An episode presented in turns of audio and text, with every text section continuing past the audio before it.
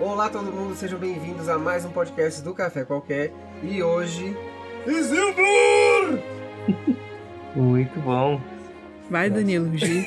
Ah tá, ah, essa era a tua intro. Ah! Entendi. Nossa, velho. Que merda, hein, bicho? Entendi. E aí, pessoal, eu sou o DC Blackwell e os meus olhos de elfo podem ver que este vai ser um podcast, ó, delícia. Olha, os elfos tá mais pra um anão aí, ó. Curte um churrasquinho, E, é, pois é. curte uma Você come carninha. pão de lembas? É. Você curte um cacetinho? Olha, olha, o- olha o bullying, hein? Bom, é, a Hobbit falando aqui. É, meu nome é Gisele Gonçalves, sou autora do livro Amor e Morte em Camelot. Sou co-criadora do site No Escurinho do Cinema. Não tenho senso de humor. sou extremamente tímida, sou que nem o Tolkien, com gravações e coisas tecnológicas. E aí, galera, sejam bem-vindos a mais um Café Qualquer e We're Taking the Hobbits to Isengard. Tem, tem que colocar o remix. Já, já,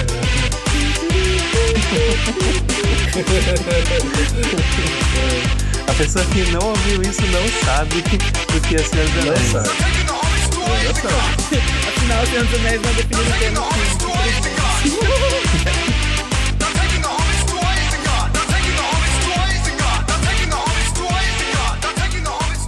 Vamos lá, a primeira parte aqui.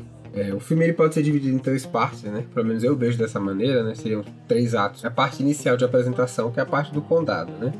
É a parte em que a gente tem a missão dada pro, pro, pro Frodo pelo Gandalf, né? Que é primeiro de segurar o anel, reter ele, ele deixar guardadinho, e depois de, meu filho, corre com esse negócio aí que o bicho vai pegar, né?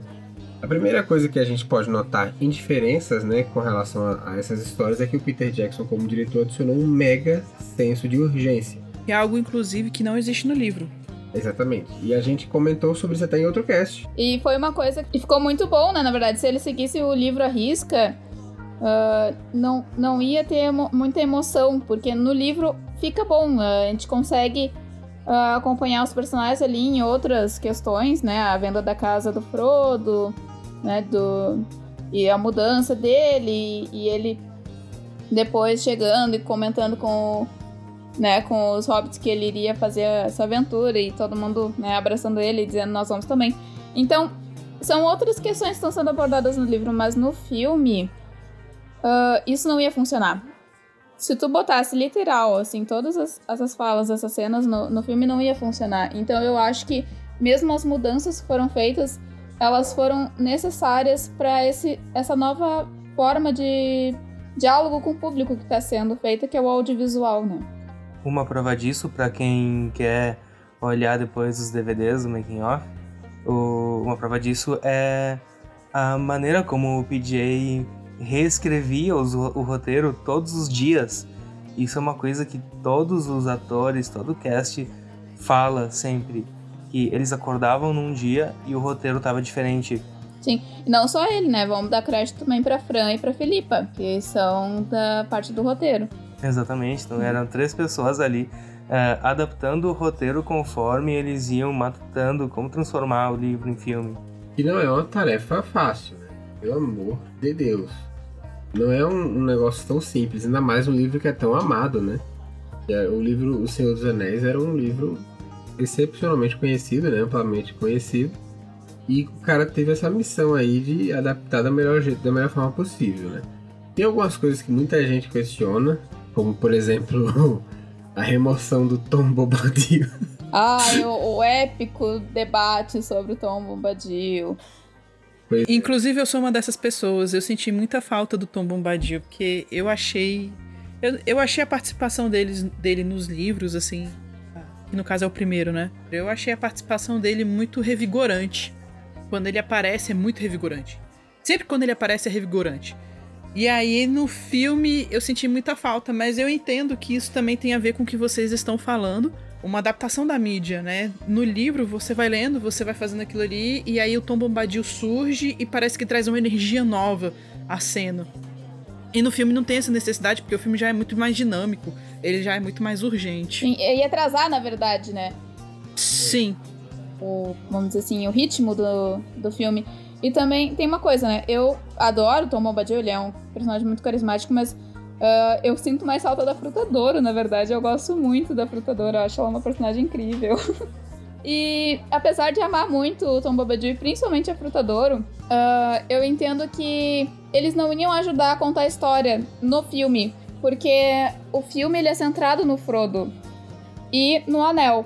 Então, se tu acrescenta muitos personagens que não não estão necessariamente ajudando a desenvolver o Frodo e, e a questão do anel ser uma fonte de tentação, porque se tu lembrar o Tom Bombadil, ele não é tentado pelo anel. Então, te dá uma, uma, uma questão ali que tu, não, que tu vai ter que responder eventualmente. Tu vai ter que abrir uma outra uma outra, vamos dizer assim, uma outra parte, um outro plot para responder por que, que o Tom Bombadil não é atraído pelo anel e por que, que ele não representa não uma tentação para Tom Bombadil. Então acaba fugindo do tema central que o Peter teve que dar pro filme para o filme não se perder, que é Frodo e o anel como uma tentação. É, eu lembro que em outro podcast e no Café Qualquer também eu falei sobre a questão da, da verossimilhança uh, mesmo no mundo de fantasia, no podcast sobre, sobre world building, e isso se encaixa muito bem aí. Uh, no livro talvez ele faça sentido, mas no filme a ideia do Tom Bobadil existir não condiz com a proposta do, da história, sabe? De, de como, do ponto de vista que está sendo colocado sobre a história, né? Você é um personagem que não sucumbe ao mal interior ou, mal, ou a influência do Sauron numa trama que gira em torno de ninguém poder fazer aquela missão porque todo mundo sucumbe àquilo, é, não faz sentido. Era só dizer pro Tom Bobadil, vai lá e faz pra gente, e ele faria porque ele é um cara legal. É. É, eu fico. Eu, eu fico me perguntando se a decisão do Peter Jackson para não ter o Tom Bobadil foi uma questão de pressa, foi uma questão de organização, ou se foi uma questão. Talvez tenha tudo, né? Porque o que é foda na história do Tom, do Tom Bobadil é que ele é, ele é meio, meio poderoso, né? Ele ajuda os meninos ali, né? Os meninos, os hobbits ali de 50 anos, os meninos, os hobbits de 100 anos. Ele ajuda ali os velhos, e aí ele fala assim: olha, não, mas segue aí. Vai aí. Exato. Tá tudo certo, vai aí. E aí a gente fica assim, né? Tipo, é... Ele é simplesmente uma passagem. Uma passagem da aventura. E os personagens principais têm que seguir adiante e ter, encontra, ter outros encontros, outros desafios. Mas o Tom Bombadil foi homenageado no, na versão estendida, que apesar dele não aparecer, uh, o papel dele basicamente aparece no Barbávor, que uh, o Salgueiro, o, o Salgueiro Homem, né, ele aparece não na fronteira do condado, mas em Fangorn, e ele tenta engolir o Pippin e o Merry e o Barbavre fala as mesmas palavras que o Tom Bombadil fala. Então é uma homenagem ao Tom Bombadil ali. É, há esse cuidado no filme para não perder a essência do livro, né? Isso é uma coisa que o Peter Jackson se preocupou muito. Independentemente das mudanças que ele fizesse, a essência, o, o coração do livro estava ali no filme. E também tem, uh, a gente tem que lembrar que, na verdade, toda essa questão do filme ser focado no Frodo e o e no, na Tentação do Anel e na, na relação dos personagens com o Anel, foi uma decisão que aconteceu depois, né, na verdade, porque o filme ele tinha muito mais nuances de outros personagens, como o Aragorn, que só que o filme ia ficar com quase cinco horas, então eles tiveram que dar um direcionamento, cortar, cortar cenas, então não, vamos fazer algo fo focado nessa linha uh, não nos perder muito, senão fica um, filme que não é comercial, né? Não pode ir para cinema, porque ninguém vai aguentar cinco horas no cinema. E na época, né, então, ninguém ia aguentar mesmo. É. Porque esse filme foi de 2001, né? As pessoas estavam acostumadas com outro ritmo já de filme, né? Tava muito na época da ação, né? Tipo, coisas tipo com homens carecas explodindo carros já, né? Então tava um negócio já mais agitado. Era filmes, era filmes assim. Não, é, é aquele, aquele, né? One Man. Ou então, Two Brothers. é, e, e nós já somos uma geração em que o cinema não tem intervalo, né? Então fica inviável até fisicamente tu ficar no cinema sem um intervalo. Antigamente os filmes eram gigantes, mas tu tinha um intervalo pra ir no banheiro e pegar mais pipoca. Eu, eu adquiri, como, como, diria o Danilo, eu adquiri um filme do Akira Kurosawa, que é Os Sete Samurais. E os Sete Ah. Samurais temos quase quatro horas, velho. E no meio do filme rola um pausa. Rola mesmo, rola mesmo. Intermission, fica, né? É, era, o, era o intervalo. É, exatamente, era pra você ir lá dar uma. Era pra você ir lá dar uma aliviada, né? Dar uma relaxada. Dá ali. uma esticadinha. Dá uma esticada também nas pernas, não? Exato. O Vento Levou, Cleópatra, da Elizabeth Taylor. Todos esses filmes antigos, muito longos, eles tinham um intervalo. E se O Senhor dos Anéis fosse pro cinema com a quantidade de, de cenas que tinha... Que tava no roteiro, né, que foi filmado... ah, certamente teria que ter intervalo, né? Teriam que, que reinstalar esse sistema do intervalo, que fisicamente é impossível. Ia ter gente de fraldinha no cinema. Aproveitando uma deixa aqui de intervalos, quando eu fiz esse filme em Aracaju, é, a gente, é, eu assisti no cinema, né? O Sociedade do Anel. E aí a gente tava lá com a cena do Aragorn falando com a Arwen. E aí o Aragorn se aproxima dela pra dar uma chamadinha, né? Aquela, aquele charminho ali. E de repente, pau! O filme para. Aí todo mundo pensa, graças a Deus. Uma pausa.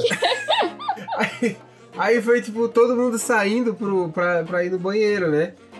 Mas o filme não tinha parado pra você ir no banheiro. Não era um intervalo. Ah, tinha dado pau no projetor. E aí, tipo, o filme voltou, tipo assim, alguns segundos depois. E um monte de gente perdeu uma parte do filme, velho. Que horrível, Ah. cara. Muito triste, cara. Um abraço Abra- para Aracaju aí, na província. Comigo aconteceu algo similar, mas foi com um filme da Marvel.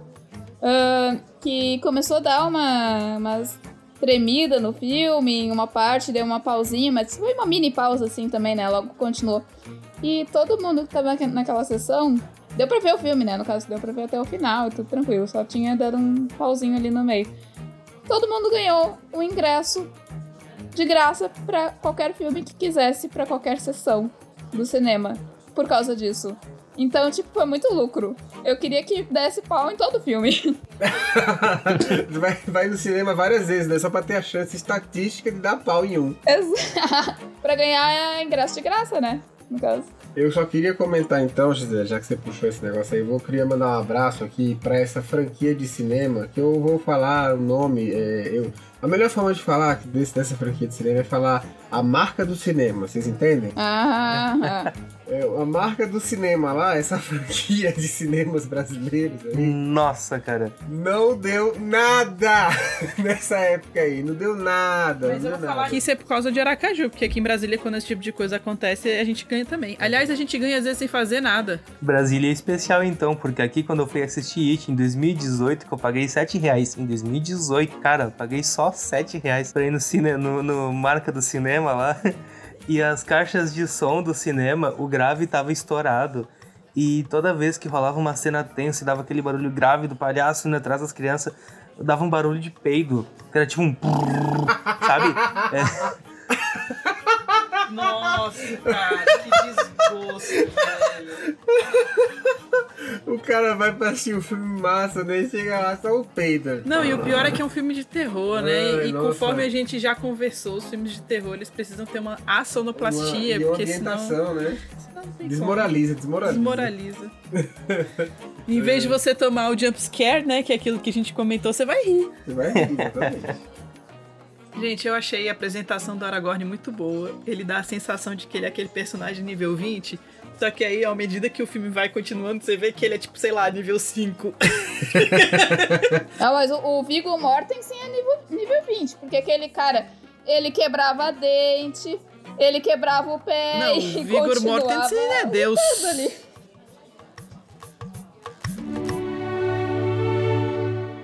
Ah, O Condado ele é bem ah, pra explicar a trama, né? No caso tem bastante explanação, tem todo o Gandalf ah, explicando ali quem é Sauron, por que, que o anel é perigoso, por que, que tem que destruir, toda aquela conversa na.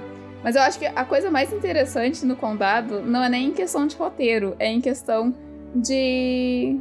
de como o filme foi feito, né? Porque tu pensa que tem o, o Gandalf, que é, e, que é enfim, tem o tamanho de uma pessoa normal e tem os hobbits que tem que estar tá em escala.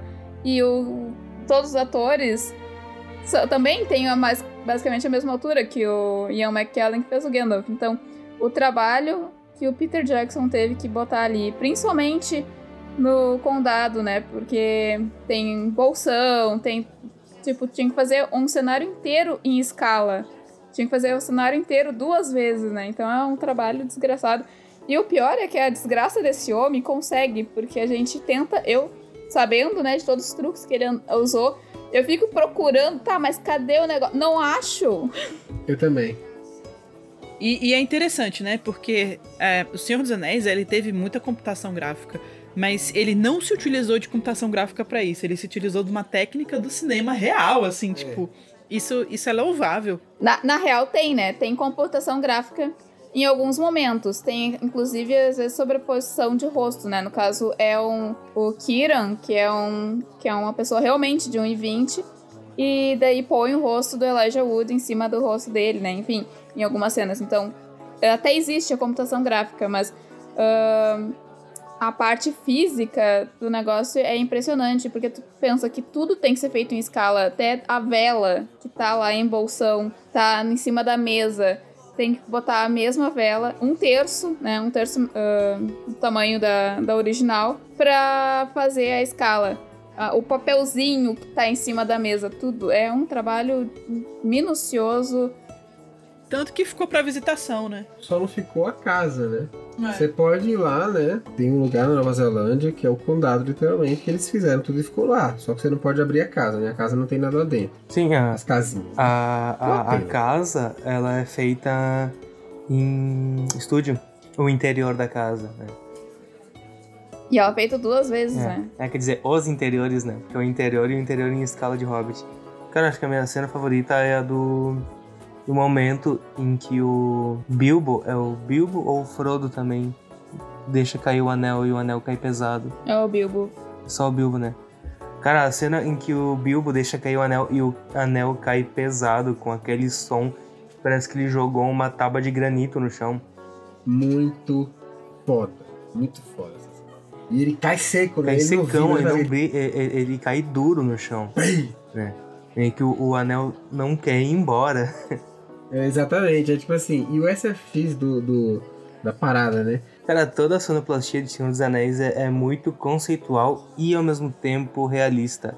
Um exemplo disso é que, por exemplo, o rugido do Balrog é, na verdade, o som de duas barras de concreto sendo esfregadas uma na outra. Porque afinal ele é um monstro de cinzas, pedra e fogo. Isso é uma coisa impressionante. Quer dizer, a, a gente está ouvindo coisas que são muito reais e por isso também o, o filme tem essa, esse, esse realismo nele que, que é muito legal. E é uma coisa que, que é muito falado também, que o PJ ele queria fazer um filme fosse uma tentativa de fazer um filme real. Ele, é, o discurso que ele dá, inclusive, pro cast é de que ele quer que uh, os atores, o pessoal que está construindo as coisas, né, os cenários e tudo mais, de que eles estão ali na antiga Hobbiton, que ficou abandonada por 400 ou 500 anos e que agora eles tinham que arrumar aquele lugar e refilmar os eventos históricos que realmente aconteceram ali e que essa era a sensação que ele queria dar no filme e ele fez isso espetacularmente. E daí a gente não entende o que, que aconteceu na cabeça dele que ele fez um filme de sessão da tarde pro Hobbit, né? É, eu tenho umas teorias, mas vou guardar pra mais pra frente. Eu tenho várias, vamos, vamos, vamos mais pra frente, já já te comento isso aí. Minha cena preferida do primeiro ato, eu acho que é quando o Saruman aparece. Que é quando o Gandalf descobre. Sim, uhum. é verdade. Eu gosto, eu gosto muito daquela cena e daquele embate entre os dois magos. Primeiro porque os dois são divos, né, gente? Que cabelos são aqui. Mas é, é muito legal quando você percebe que a, a imagem do Saruman que o Gandalf tem é quebrada e, e, ele fica chocado. A expressão, cara, do. A expressão do Ian McKellen é tipo assim. Meu Deus, tipo. Deu ruim. E você fica, tipo, com a mesma sensação que ele tem, cara. Eu, pelo menos, fiquei assim, eu fiquei, meu Deus, deu ruim, cara, deu muito ruim. E aí tem aquele embate, e aí ele é preso no final da torre, e a cena fecha com ele saindo com a águia gigante. e ele sai, a, e ele sai de lá através da águia gigante. Eu acho, é, para mim, essas cenas é uma das mais legais que tem nesse primeiro filme. Tem uma coisa legal sobre essa cena, que é uma coisa que eu só percebi agora, como é, não é necessário explicar as relações de poder entre os personagens. A gente consegue ver naquela cena, no, no porte dos personagens, na maneira como eles se vestem, como eles conversam, tudo. Era um sim, lugar sim. ah, que o Saruman é mais poderoso que o Gandalf. E ponto, a gente sabe disso. Antes disso, o Gandalf ele manda pro Frodo. Ele fala: Não, eu vou até um líder de minha ordem. Ele é sábio, ele vai saber o que fazer com essa Sim. porra aí. E aí tu fica na expectativa, né? Quem é esse cara, né? O cara é sábio. E aí aparece Saruman o Que é o branco. merda. Muito né? sabão, Porque ele é o branco. É, é, tipo, aí o cara não só é o, o Saruman, o branquelo, como tem um cabelo, meu irmão, chapado de chapinha, sacou? Tipo, aquele cabelo liso. Meu irmão, inacreditavelmente liso. Aí você fica tipo, caraca, meu irmão, o cara é muito doido Parece que mesmo. botaram velho. tacaram Respeito. cloro no homem. Respect! É, exatamente. Colocaram, passaram ele no cloro, né? E, raspa, e puxaram com a chapinha. o cara é, tipo, perfeito. A roupa impecavelmente branca, né? E aí você tem a torre, inclusive, que é um símbolo de imponência inacreditável. Que até hoje, inclusive, é referência em toda a cultura pop. Eu, eu não sei se foi. o- a questão do mago na torre não foi uma invenção do Tolkien, né, gente? É, isso é uma parada meio arquetípica. né? É, o Mago na Torre é uma questão mais antiga, assim como elfos e outras coisas. E aí, depois de muita loucura, passar por é aquela galera humana, parece ser bem cheirosa, eles chegam em Rivendell e encontram com o meeting, né, a reunião do para formar a Sociedade do Anel, né? a reunião que forma a Sociedade do Anel, que o Anel precisa ir para algum lugar, e eles têm aquela mega reunião lá que no filme é magistral, muito, muito legal. E eles ficam lá conversando ao redor do anel em forma de semicírculo. Cara, Rivendell, quando aparece, é fantástico. É completamente stunning. Completamente assim, você fica. Você, olha para aquilo ali e você fica, meu Deus, cara, que, que lugar lindo. E aí quando vai entrando, eu acho que, que Rivendell, ele. Valfenda, né? Eu acho que Valfenda traduz todo o conceito imaginário que a pessoa tem de elfo É muito doido, né? que é uma coisa delicado, é bonito, é integrado à natureza e é tipo num lugar onde a natureza é abun- abundante, onde a vida é abundante. Falo que Rivendell é uma cidade de alto elfos, para quem joga D&D, né? É uma cidade de, de high elves. E o, aquela cidade da floresta é a cidade dos elfos da floresta, né? Que é a cidade onde o Legolas vem, que só tem no Hobbit, né? Não apareceu no Senhor dos Anéis. Sim. É, que tem, que tem até aquela mocinha lá, que é ruivinha, E não existe nos livros. mas que ela é uma das personagens mais legais. do- Filme, você achou? Tem um ódio pra essa mulher, cara. que ela- Ah, eu não tenho ódio dela. É, Tipo, da- do- dos defeitos do Hobbit, esse é o que menos incomoda. Tem coisas mais, mais interessantes pra gente se incomodar. É tipo o Legolas pulando pedra no ar. Exato. Ai, isso fez eu detestar o Hobbit, Foi sério. uma das coisas que mais me incomodou, cara. É. Definitiva- definitivamente. Parecia que eu tava vendo Avengers Terra-média. Avengers Terra-média foi muito bom. cara. Ah, só um detalhe. ah, um fun fact pro pessoal. A Torre do Saruman, Rivendell, as Minas de Moria são maquetes. São maquetes. São Sim, maquetes em alta definição. Com detalhezinhos microscópicos. na, na verdade, Caraca. ele, ah, em inglês é miniature, que eles chamam, né, maquete. Mas ele, no filme eles chamavam de bigature, porque as maquetes ocupavam ah, estúdios inteiros. né? Então, e eram milimetricamente com, com ali, por exemplo, Minas de Moria, ah, escrito em runas e detalhes ah, geométricos da cultura dos anões. Então, sim, é impressionante o negócio. Gente, o que que foi aquele Elrond, hein? O Hugo Weaving. Hugo Weaving. É. É. Nunca pensei que eu fosse ver o Smith na pele de um elfo. Pois é, né, cara? Ele tá muito bem nesse filme também. Não, ele tá maravilhoso, cara, como, como Elrond. Ele E, tá e ele é extremamente imponente. É impressionante como aquele cara é imponente, mesmo com a careca dele. Essa, essa cena, essa cena de Rivendell tem uma, uma das cenas mais épicas da história do cinema. E é quando ele vai, ele fala pro Gandalf. E aí ele manda um. Isildur!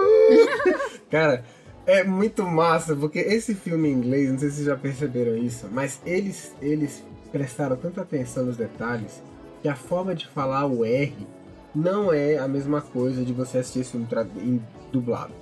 Se você tá aí e nunca assistiu o filme dublado, faça essa experiência pra você ver como a dublagem falhou nesse aspecto. Que apesar da dublagem brasileira ser muito boa, não sei o que, a pessoa botou de titica na cabeça, porque quando eles falam Mordor, eles não falam Mordor. Eles não falam que nem a gente fala, eles falam Mordor. Então tem um, tem um R e depois tem uma soltada de A. Você não entende essa coisa, tipo Mordor. Isso. Cara, é que a equipe de dublagem infelizmente não estava sendo dirigida pelo Peter Jackson. É, simples assim. Que fez o Ian McKellen né? repetir uma fala 30 vezes. Não, é uma cena uh, inteira 24 vezes. Mas, assim, ó. Qual que é essa? Toda. Conta pra gente aí essa peripécia aí, que acho, que, acho que a gente perdeu. É, porque eu fiquei, eu fiquei não sei dessa não. Qual que é essa? Ah, é. Esse é o tipo de coisa que, de quem realmente passou mais tempo vendo é. o, o making off do que o filme. Ah, a gente viu. Manda. É que eu já, te, eu já tenho o filme decorado, daí eu fui ver o making off pra fazer o podcast. Sim, Sim é, tudo bem. Acho ótimo. Ele, o, o, tá, deixa eu contar a história. É o Christopher Lee que tava fazendo uma entrevista pro, pro making off. E daí ele disse que aquela cena exatamente que a gente tava falando de Isengard, que ele tá conversando com o Gandalf ali fora ainda, no jardim. O Peter Jackson começou a, a repetir aquela cena 11, 12, 13, 14 vezes. E ele, assim, tipo, Ian McKellen, bom, mas eu acho que eu já acertei a cena, né? Daí ele disse, ah, não, não se preocupa, porque outro dia eu tava fazendo uma cena com umas duas falas e ele fez eu repetir 24 vezes. Meu Deus do é, céu, cara. O, o Christopher Lee, né? Christopher Lee, né? E o Ian McKellen. O Christopher Lee é um deus. Pois é. Não, mas... O maluco é foda. Assim, ó, sobre as, sobre as falas, eu tava até conversando com o Danilo, eu tenho uma visão um pouco diferente dele, depois ele vai explicar a visão dele pra vocês. Mas assim, ó, não sei hum. se vocês já perceberam o quanto as falas são lentas e, e teatrais. Ele não fala assim, tipo, sei lá, uh, o olho de Sauron, o olho de Sauron vê tudo.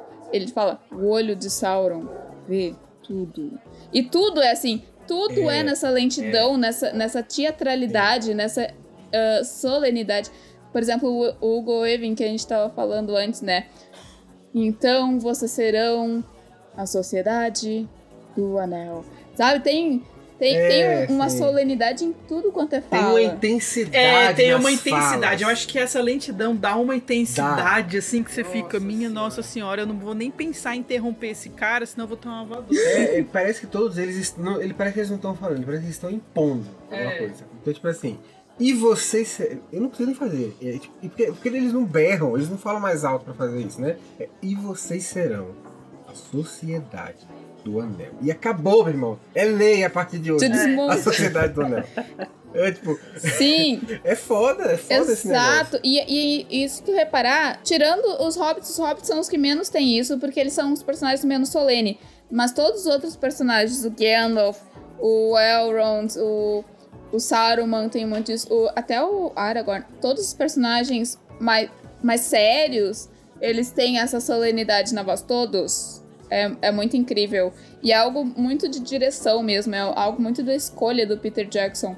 Isso reflete porque o Tolkien sempre foi muito cuidadoso em, em descrições, né? Todo mundo até zoa da, do Tolkien porque ele é muito cuidadoso em, em, descrever. E ele descreve também, a, enfim, a, as vozes, os personagens. Voz não no sentido timbre, mas no sentido de emoção, né? No caso. E e uh, pra tu ver o cuidado do Peter Jackson até nesse sentido, né? Pô, os caras contrataram uma linguista para ficar mostrando para eles como era a entonação das palavras no sotaque élfico, no sotaque Staren, no sotaque de, do, do idioma negro. é um troço sem comparação. Sim, exatamente. Exatamente. Cara, esse filme é foda, né? Porque você percebe que esse filme é incrível com essas coisas, né? Porque, tipo assim, a gente, a gente sabe que dá muito trabalho fazer um filme. Dá muito trabalho fazer um filme. Mas você tem um cara que olhou para isso e falou assim: eu vou além. Eu vou além disso aqui. Eu quero aloprar. Eu quero que o cast enlouqueça com eles repetindo 24 vezes uma cena, mas eu quero um negócio inacreditável. Você percebe que isso é a paixão do cara pela obra, né? Provavelmente o Peter Jackson, a gente não conhece ele. Mas não tem como você não dizer que esse cara não ama o Senhor dos Anéis, sacou? Tipo, o livro. Porque olha o trabalho, o esmero, o esforço. Cara, vocês sabem quantos anos ele levou para fazer só o roteiro? Vocês sabem disso, vocês viram o making off. Putz. Tem no making off. Uh, me esqueci agora. Eu sei que o filme todo Cara, foi é 5 mais- anos, não foi? É, fazer o filme é filmar, né? O roteiro ele levou pelo menos sete. Aí agora todo mundo chocado, né? Sonhos. Então, é, pois é, é tipo assim, ele levou, tipo, sete anos escrevendo o roteiro, é, não pra apresentar, né? Tipo, ele apresentou depois de um certo ponto. Porque ele apresentou várias vezes o roteiro. Ele apresentou, e primeiro era pra ser dois filmes só. Ele foi todo tímido falar com a New Line Cinema e falou: Ah, esse roteirinho aqui, dois filmes. Aí o pessoal da New Line Cinema olhou e falou: Cara, três filmes isso aqui, não é dois. Aí ele foi reescrever de novo. Então, tipo assim, é muito tempo, assim, pensando em detalhes. E na hora da execução, é, Peter Jackson ficou famoso por uma eficiência indescritível de, de direção. Que o cara chegava no lugar de cena, filmava a cena, subia no helicóptero e ia embora. Pra ir filmar em outro lugar. Então era tipo assim, uma Sim, eficiência sem contar a segunda unidade, a terceira unidade, que Senhor dos Anéis teve hum, várias unidades filmando ao mesmo tempo, senão o filme não estava pronto até hoje. Exatamente. Tipo assim, o cara, o cara teve uma capacidade de organização ali que, assim, é, é digno É. dele e da equipe. Eu né? acho que o Peter Jackson, quando ele fez esse filme, ele se dominou. É, Ele virou um Starry. Starry. é virou um É. Star, exatamente. Antes de Moria, eu queria falar de uma cena que é a única cena que eu vou parar o cast pra falar. É uma cena que reflete, assim. É, é, é tipo assim, antes dessa cena, antes de eu ver essa cena, esse mundo não existia na minha cabeça. Mas depois dessa cena existe um mundo mágico que tudo é possível.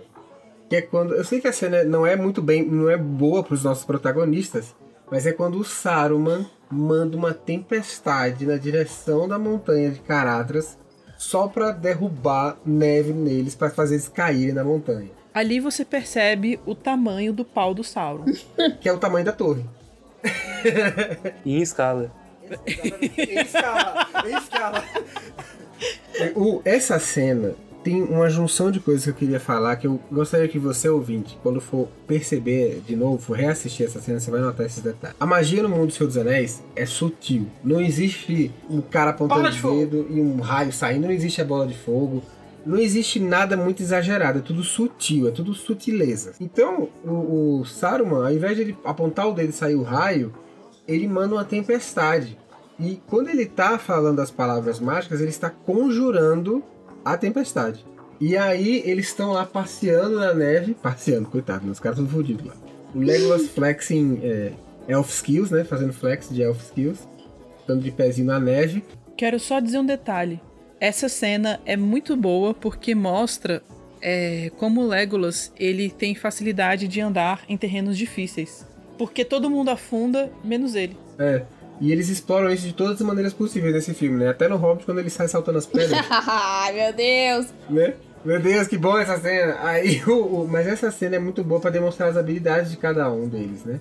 O Gandalf tentando guiar, o Legolas subindo a, a neve, que nem uma diva do, do gelo.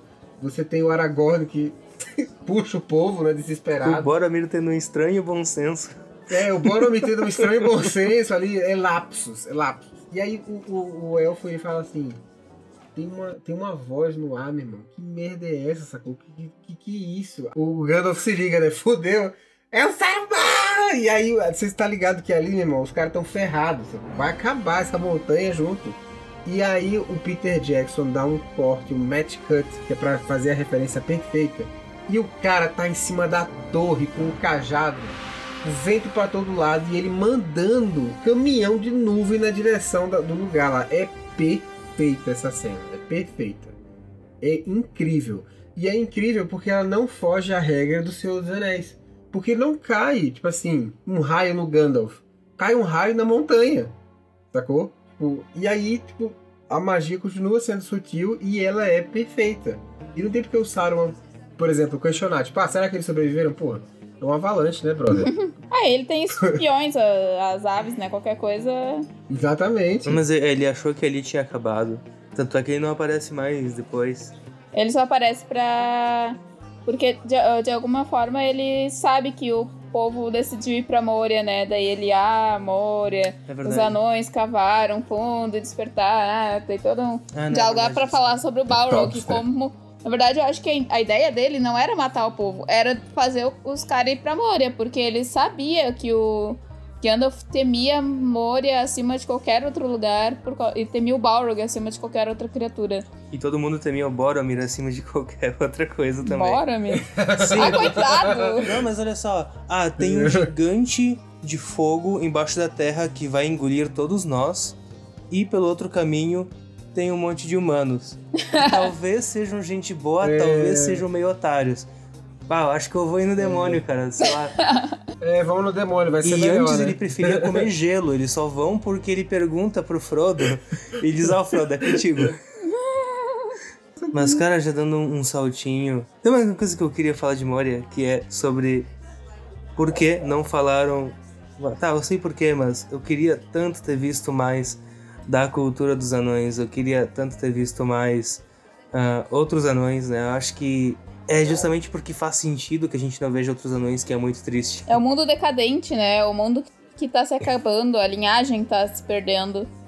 O- isso aí que você falou é muito verdade mesmo. Eu também, eu também sinto que existe uma, um leque cultura anã nesses, em todos os filmes de cultura é, tolkieniana do Peter Jackson.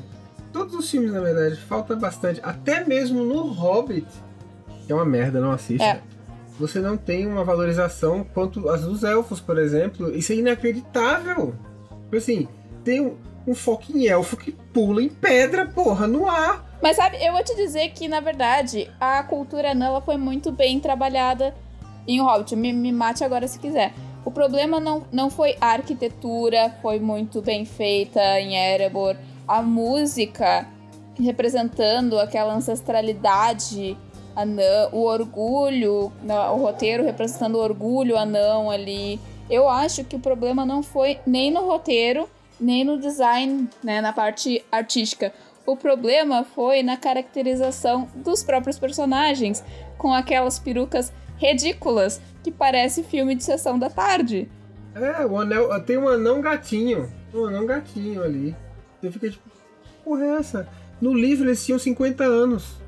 Eu- até essa parte eu, eu. Tipo, ah, o Frodo também. Ele tinha 50 anos no livro e tem 18 no, no filme. Tá, tudo bem. A questão eu não acho nem que seja a idade. Eu acho que a cultura tinha que ser representada também no, fi- no, no- nas barbas e nos cabelos. Ah, é meio difícil.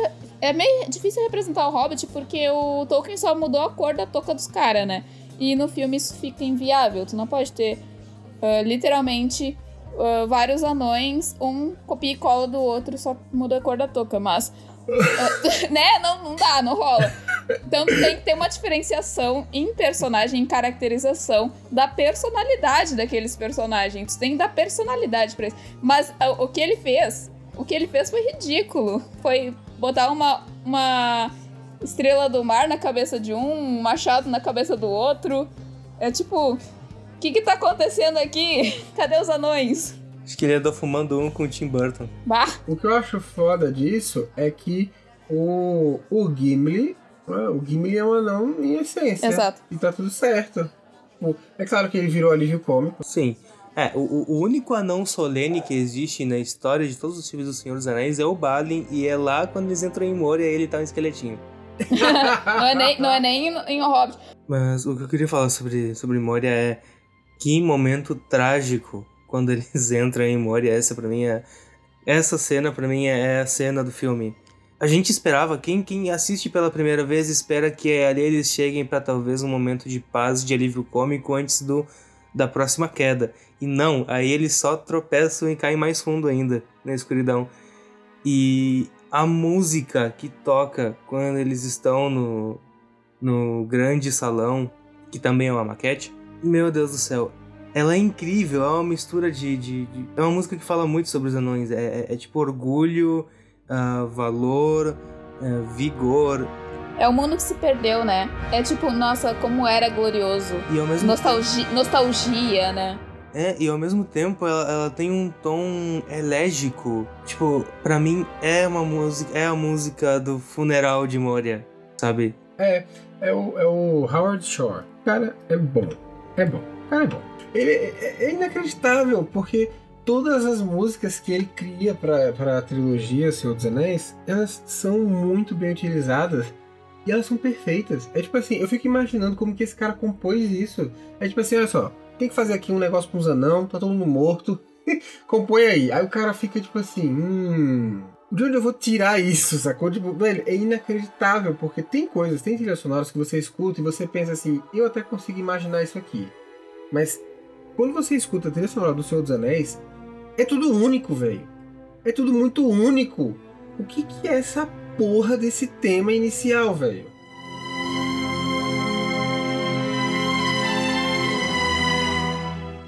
Você não espera isso. Tá acontecendo, você, quando ele começa. Tará, você espera tipo, outra coisa. Mas aí ele tipo, te, te quebra as expectativas e faz outra. E aí, tipo, o mix entre músicas, de, de passagem de momentos com muita habilidade, porque você percebe que as músicas são muito diferentes, né? A, a, o tema da Sociedade do Anel, que é aquele que eles entram em vários momentos. Esse tema é inacreditável. É inacreditável. Em Mori eles passam por vários momentos diferentes, né?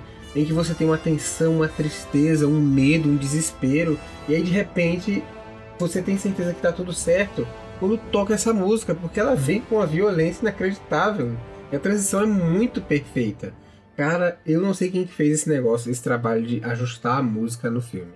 Mas ela é impecável. impecável. Eu não sei se tu reparou num, num recurso que ele usou em termos de música, que é a escolha de vozes. Por exemplo, uh, Valfenda é a beleza, é o mundo místico e beleza é ligado ao feminino. Então tu tem vozes femininas, tem coro feminino, tem a Enya cantando para pro Aragorn, para Arwen. Uh, Lothlórien também tu tem uh, os elfos, né, com toda a sua beleza e misticismo que sempre foi uh, características ligadas à mulher. Então, tu tem a Galadriel ali, a, a, a, basicamente uma deusa elfa, né? Uma feiticeira uh, de beleza. Então, tu tem os temas femininos. Moria é a cultura anã, que é uma cultura bruta, uma cultura uh, grosseira. Grosseira não no sentido que ela não, não tem beleza, mas no sentido de uma, uma beleza mais, mais robusta. Mais tosca, né?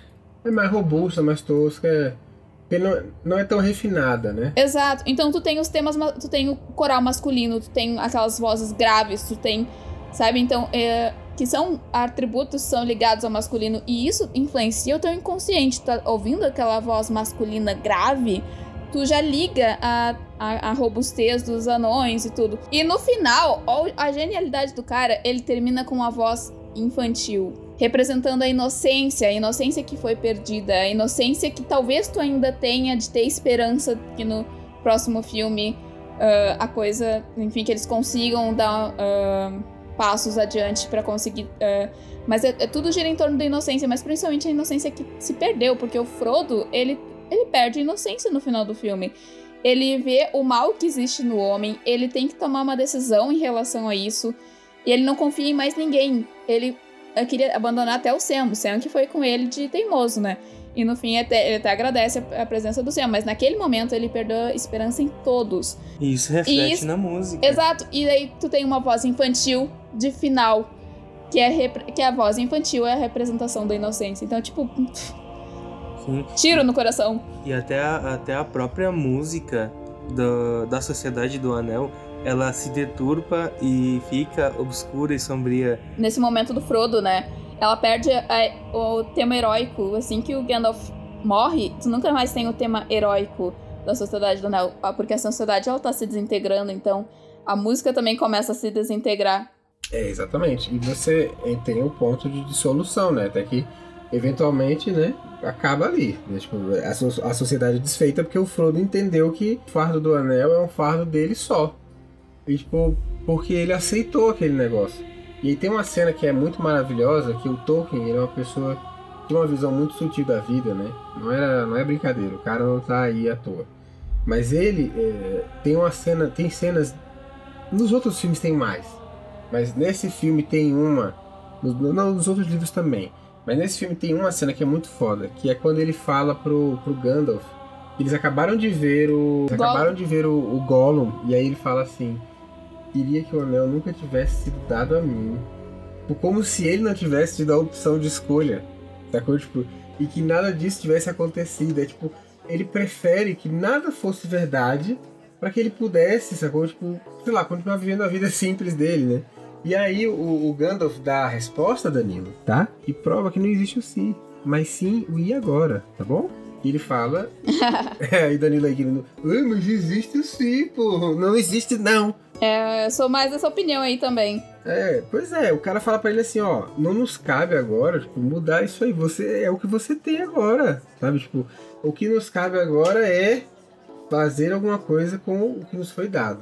E é isso é incrível. Isso é incrível. Isso é pra levar pra vida. É, exatamente. E essa é a lição que o Frodo tem no final desse filme. Que é quando ele deixa de ser infantil, deixa de ser uma criança. Né, e começa a tomar as atitudes né, de frente com, a, com as coisas que ele tem de responsabilidade.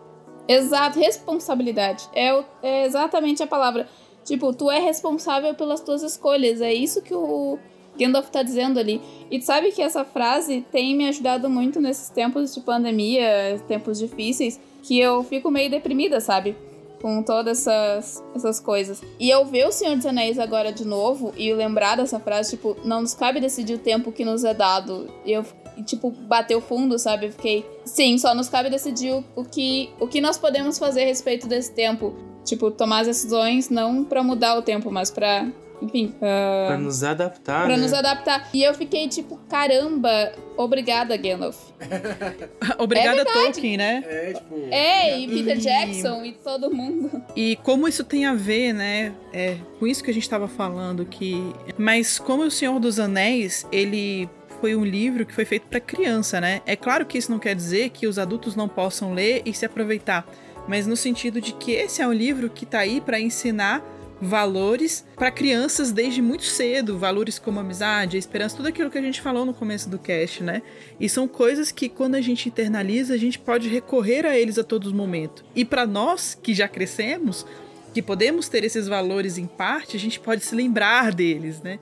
A gente pode se recordar de todas essas coisas e a partir disso ter uma vida mais saudável, uma é, vida não. melhor, uma vida mais flexível. A gente tem um exemplo excelente aqui no cast mesmo, que é a própria Gisele, né? Que falou, nesse momento agora tá todo mundo. Tá todo mundo é. Pokémon arrombado. Mas aí você tem, né, uma, uma, alguma coisa que te lembra, que traz algo muito positivo, né? Olha que incrível que é o poder que tem essa obra, né? A gente tá, eu tava reassistindo, eu queria só fazer esse comentário.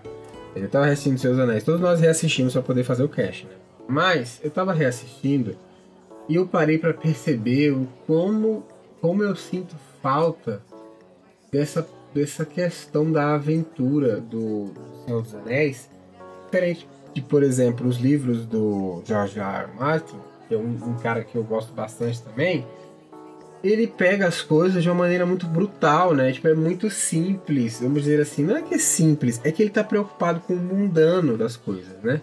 Que é tipo uma questão, um questionamento que eu vou trazer aqui, que eu não sei se vai pro cast. Mas é que o, o George Martin, na entrevista, ele falou assim uma vez: Ó, eu adoro O Senhor dos Anéis, é um dos meus livros favoritos.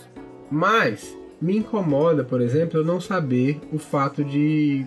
Ninguém sabe como que o Aragorn lidou com o problema dos orcs, por exemplo. E quando, quando o Sauron cai, os orcs continuam existindo, tipo, não, não foi extinto, sacou? Tipo, o que, que, ele fez? Ele foi lá e matou todos os orcs. Ele fez uma carnificina de, uma, de pessoas que estavam indefesas. Ou será que todos eles morreram ali? Ou então, por causa de não ter uma força do mal para garantir a sobrevivência, eles morrem, eles definham. Porque no final, o Tolkien ele fala assim: ele, ele reinou e ele foi bom. E você não tem dúvidas disso porque você sabe quem é o Aragorn. E eu senti muita falta assistindo Seus Anéis de um, de um filme que traga de novo, de, de uma história, de uma aventura, de um RPG, que traga de novo essa questão do, de lições mais básicas que a gente esquece, porque a vida tá do jeito que é, né? A vida é do jeito que ela é desde sempre. E a gente esquece de coisas como amor, como compaixão, como dedicação, responsabilidade, amizade. E essas coisas são muito fortes na, na trilogia O Senhor dos Anéis. É muito forte. A gente precisa ouvir os clichês, né? A, a gente diz, ah, mas é tão clichê. Mas a gente precisa ouvir os clichês. Não, e também tem, tem uma questão também de que eh, nós somos engolidos, né? É, isso tem a ver com a questão da consciência. A, tipo assim, por exemplo, a gente assistiu o filme agora, a gente tá pensando nisso, né? A gente fala, porra, nossa, responsabilidade, não sei o. Aí tu vai e vive aquilo ali por um tempo. Aí depois alguma coisa acontece, você esquece. Você, você fica com medo, você fica ansioso, alguma outra coisa te chama atenção e você esquece. Aí você vive, você vive a loucura de ter esquecido aquilo ali, né? Que é o que a gente vai chamar. Você tem um rebaixamento dessa consciência. Depois você vê alguma coisa e fala, nossa, é isso aí de novo. Aí tu vive aquela história de novo. E a gente é assim o tempo inteiro. São como. É, esse tipo de coisa é como se fossem vagalumes, né? Brilha, apaga, brilha, apaga, brilha, apaga, até o momento que a gente vai ser capaz de manter esse brilho por mais tempo. Então fica aqui um abraço. Muito obrigado, Gisele Danilo e Gisele daqui também, por terem participado da gravação desse cast super especial que é sobre O Senhor dos Anéis, a Sociedade do Anel. Atenção, Duas Torres só mês que vem.